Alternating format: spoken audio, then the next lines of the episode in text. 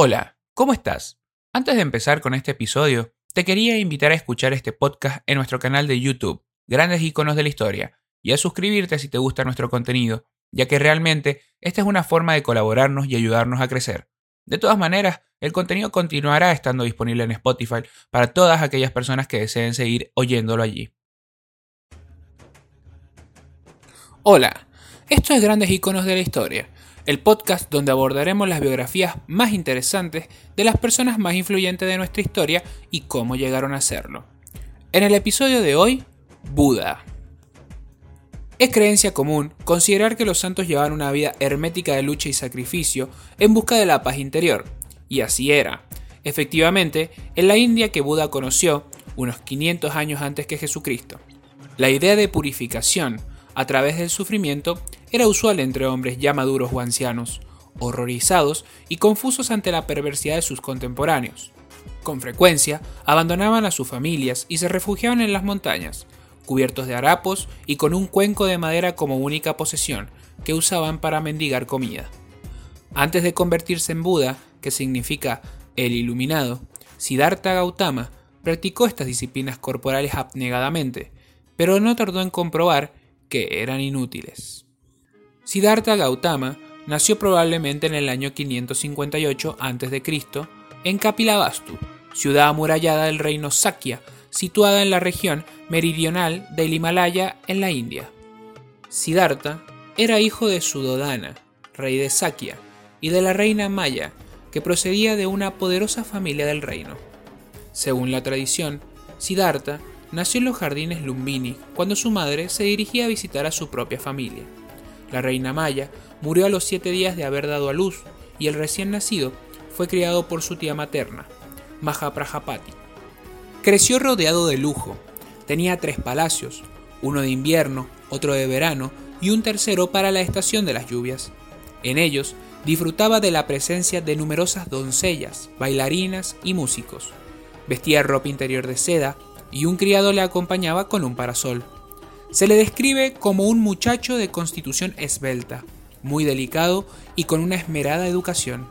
De sus años de estudio, posiblemente dirigido por dos brahmanes, solo se sabe que asombró a sus maestros por sus rápidos progresos, tanto en letras como en matemáticas. Mucho se ha hablado del carácter sensible de Buda, pero siendo hijo de un rey y aspirante al trono, debió ser educado también en artes marciales y en todas aquellas disciplinas necesarias para un monarca.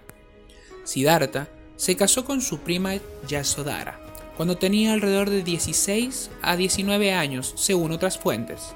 Nada se sabe de ese matrimonio, excepto que tuvo un hijo llamado Rahula, que se convertiría muchos años después en uno de sus principales discípulos. El hecho de tener un hijo varón como continuador de la dinastía le habría facilitado la renuncia de sus derechos y su consagración a la vida religiosa. La vida de Siddhartha durante esta etapa transcurrió la mayor parte del tiempo en el Palacio Real, bajo la protección paterna. Según la tradición, durante sus salidas furtivas a la ciudad, en la que era acompañado por un cochero, se produjeron los llamados cuatro encuentros. En cierta ocasión, que salía por la puerta oriental del palacio, se encontró con un anciano. En otra ocasión, que salió por la puerta meridional, vio a un enfermo. Y cuando lo hizo por la puerta occidental, vio a un cadáver. Al tener una vida muy ensimismada dentro del palacio, desconocía estos estados del ser humano.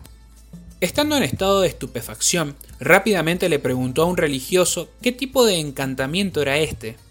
El sirviente le contestó que la vejez, la enfermedad y la muerte son estados de la vida humana. Todos seremos así algún día si seguimos vivos. El encuentro con el religioso para él representó la necesidad de hallarle un sentido a semejante sufrimiento. Ello le llevaría a dejar atrás los muros del palacio en el que había desarrollado la mayor parte de su vida hasta entonces. A los 29 años, Siddhartha abandonó a su familia. Lo hizo de noche. Su meta era Magda, estado floreciente del sur, donde se estaban produciendo cambios culturales y filosóficos, es posible que también eligiera ese reino a unos 10 días de camino de Kapilavastu para evitar la posibilidad de que su padre exigiera que fuese repatriado. Una vez recorrido parte del camino, se cortó los cabellos, se despojó de sus joyas y aderezos, y los entregó a un criado para que, de vuelta a casa, los devolviera a su familia con el mensaje de que no regresaría hasta haber alcanzado la iluminación. El resto del camino lo hizo como mendigo, práctica que por otra parte era muy bien considerada en la India de la época. También era habitual que ésta fuera de hombres ya maduros y con inclinaciones filosóficas, quienes se adentraran en el bosque para buscar la verdad. Lo singular de este caso fue que él lo hiciera a una edad tan temprana. Siddhartha siguió las enseñanzas de dos maestros de yoga, Alara Kalama y Udaka Ramaputa. Ellos eran seguidos por 300 discípulos, pues se consideraba que habían alcanzado la fase en que nada existe. Siddhartha alcanzó muy pronto ese mismo estadio y se persuadió de la insuficiencia de estas enseñanzas para liberar a la humanidad de sus sufrimientos. Sus enseñanzas no colmaron los afanes de Siddhartha. Partió entonces para Sena, una aldea junto al río Nairanjana, lugar de encuentro de los monjes ascetas. Estas prácticas estaban perfectamente reglamentadas, incluían el control de la mente, la suspensión de la respiración, el ayuno total y una dieta muy severa, disciplinas todas ellas penosas y dolorosas. Todo esto con el objetivo de, a través de superar estas penitencias, alcanzar la verdad tras el sufrimiento humano. En aquellos tiempos, los alumnos avanzados practicaban ayuno de hasta dos meses y se sabe que nueve discípulos de Niganta Nataputa, fundador de esta práctica, se dejaron morir de hambre para alcanzar la liberación final. Tras siete años de austeridades y mortificaciones que no le procuraron la iluminación, Siddhartha resolvió abandonar el ascetismo, recibiendo por el paso dado las críticas de sus cinco compañeros. Poco tiempo después, ya restablecido, Siddhartha alcanzaría la iluminación. Según todos los indicios, esto habría ocurrido en la ciudad de Gaya, cerca de Sena. Más tarde, esta ciudad se llamaría Bodh Gaya, y en ella se levantaría un templo en honor a Buda. Siddhartha pasaba largas horas de meditación a la sombra de una higuera sagrada que más tarde sería bautizada con el nombre de Bodhi o Árbol de la Iluminación. Según las leyendas, Gautama se sentó un día bajo la higuera y dijo, no me moveré de aquí hasta que sepa. Al caer la noche entró en trance y la luz acudió en su auxilio, permitiéndole ver con radiante claridad toda la intrincada cadena de las causas y los efectos que regulan la vida, y el camino para alcanzar la salvación y la gloria. En la llamada primera vigilia de la noche, le fue otorgado el conocimiento de sus vidas pasadas y futuras. En la segunda, le fue provisto el tercer ojo o visión divina. Con esta pudo ver que la vida no es más que un espejismo de sombras y luces. Al despuntar el alba, penetró en el saber omnisciente y el eterno sistema de los diez mil mundos quedó iluminado. Despertó embriagado de saber. Siddhartha había comprendido que los sufrimientos humanos están íntimamente ligados a la naturaleza de la existencia, que estos provienen de un movimiento perpetuo de causa y efectos. Era así que la única forma de cortar con esto era aplacar la ignorancia y prescindir de pasiones y deseos. La caridad era una forma de desear la iluminación y salvación del sufrimiento de todos los hombres y la de uno mismo. Es así como Siddhartha Gauma se convirtió en Buda, es decir, el iluminado. Pero, ¿en qué consiste el budismo? Según él, este consta de cuatro grandes verdades que proclamó. Primero, la existencia es dolor. Segundo, la causa del dolor es el deseo. Tercero, la eliminación del deseo trae como consecuencia el fin del dolor. Cuarto, la forma de hacerlo es seguir alguno de los ocho senderos existentes. Estos senderos son tener una recta visión del mundo, tener un recto pensamiento, recto hablar, recto actuar, vivir una vida recta, un recto esfuerzo, recta conciencia y recta meditación. Para él, cada existencia está determinada por un ciclo infinito de vidas pasadas.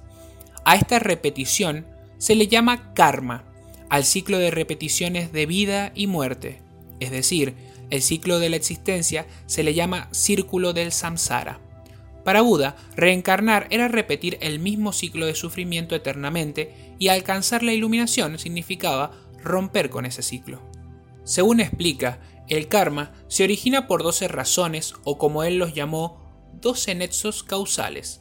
La ignorancia, las predisposiciones, la conciencia, el ego, los sentidos, el contacto, el deseo, el apego, la existencia, el nacimiento, la vejez y la muerte.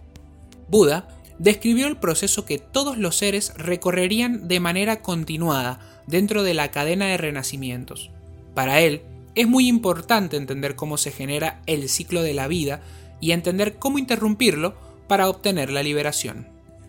Cuando logramos superar este ciclo de karma y alcanzamos la iluminación, finalmente es posible llegar al nirvana. Este es un estado de conciencia absoluta donde ya no se siente dolor ni deseo. El individuo se ha liberado para siempre de las ataduras materiales. Es un estado donde no existen más sensaciones, solo libertad interior. En los primeros años, mantuvo dudas acerca de si debía predicar la verdad que había alcanzado. Su primer sermón tuvo lugar al cabo de un mes en Sarnat, cerca de Benares, donde residían los cinco antiguos compañeros suyos. Al parecer, estos les recibieron muy fríamente y Siddhartha les reprendió por la manera que tenían de dirigirse a un iluminado. Finalmente, los cinco formaron el núcleo inicial de una secta que, dada la sencillez del nuevo mensaje, creció con rapidez. Cuando consideró que sus discípulos estaban convenientemente preparados, los mandó a predicar la nueva verdad por toda la India.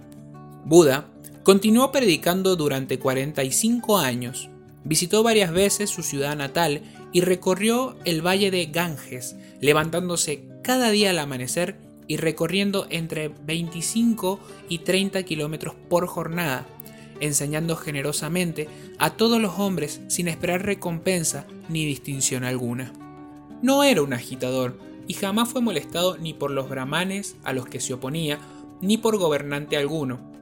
La gente, atraída por su fama y persuadida por su santidad, salían a recibirle, se agalopaban a su paso y sembraban su camino de flores. En sus últimos años de vida se encontraba muy débil, pero siguió predicando su doctrina hasta los últimos momentos. Tenía 81 años de edad cuando murió. Al parecer, la causa de su muerte fue envenenamiento por comer comida en mal estado. Esto sucedió de camino a la ciudad de Kusinaga. Su cuerpo fue incinerado a los siete días tras haber fallecido y sus cenizas repartidas entre sus seguidores.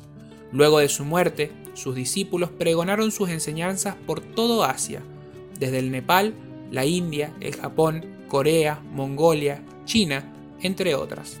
A pesar de que el budismo se ha reinterpretado y dividido en cada país, se puede decir que la mayor autoridad de la doctrina es el Dalai Lama.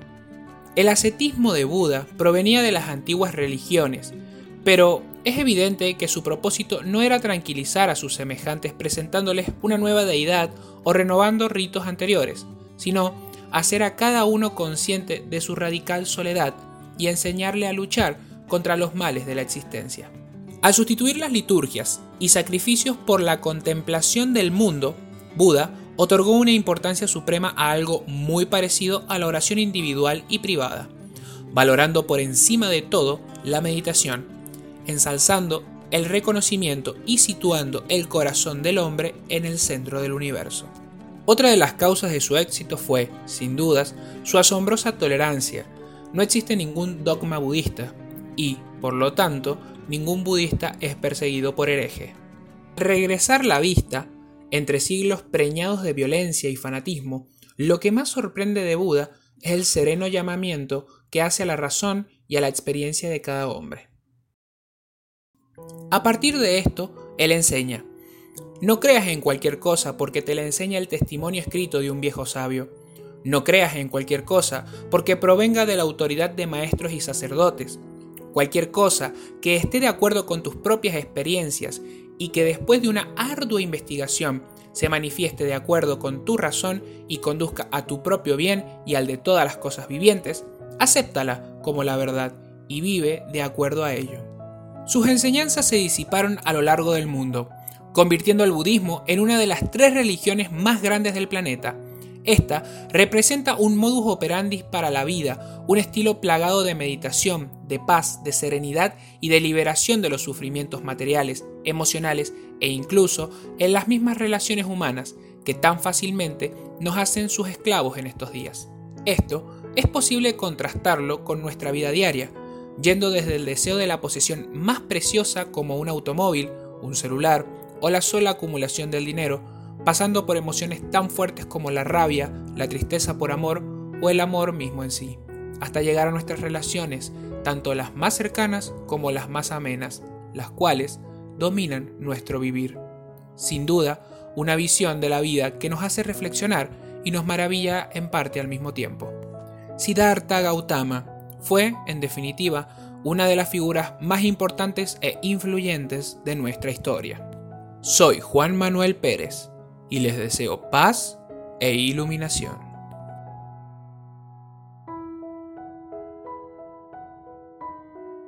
Si te gustó el podcast, seguime en mis canales tanto de YouTube como de Spotify. También seguime en mis redes sociales de Instagram, Twitter y Facebook, donde subo mucho contenido extra. Podrás encontrarme como grandes iconos de la historia en todas ellas. Desde ya, gracias y nos estamos escuchando.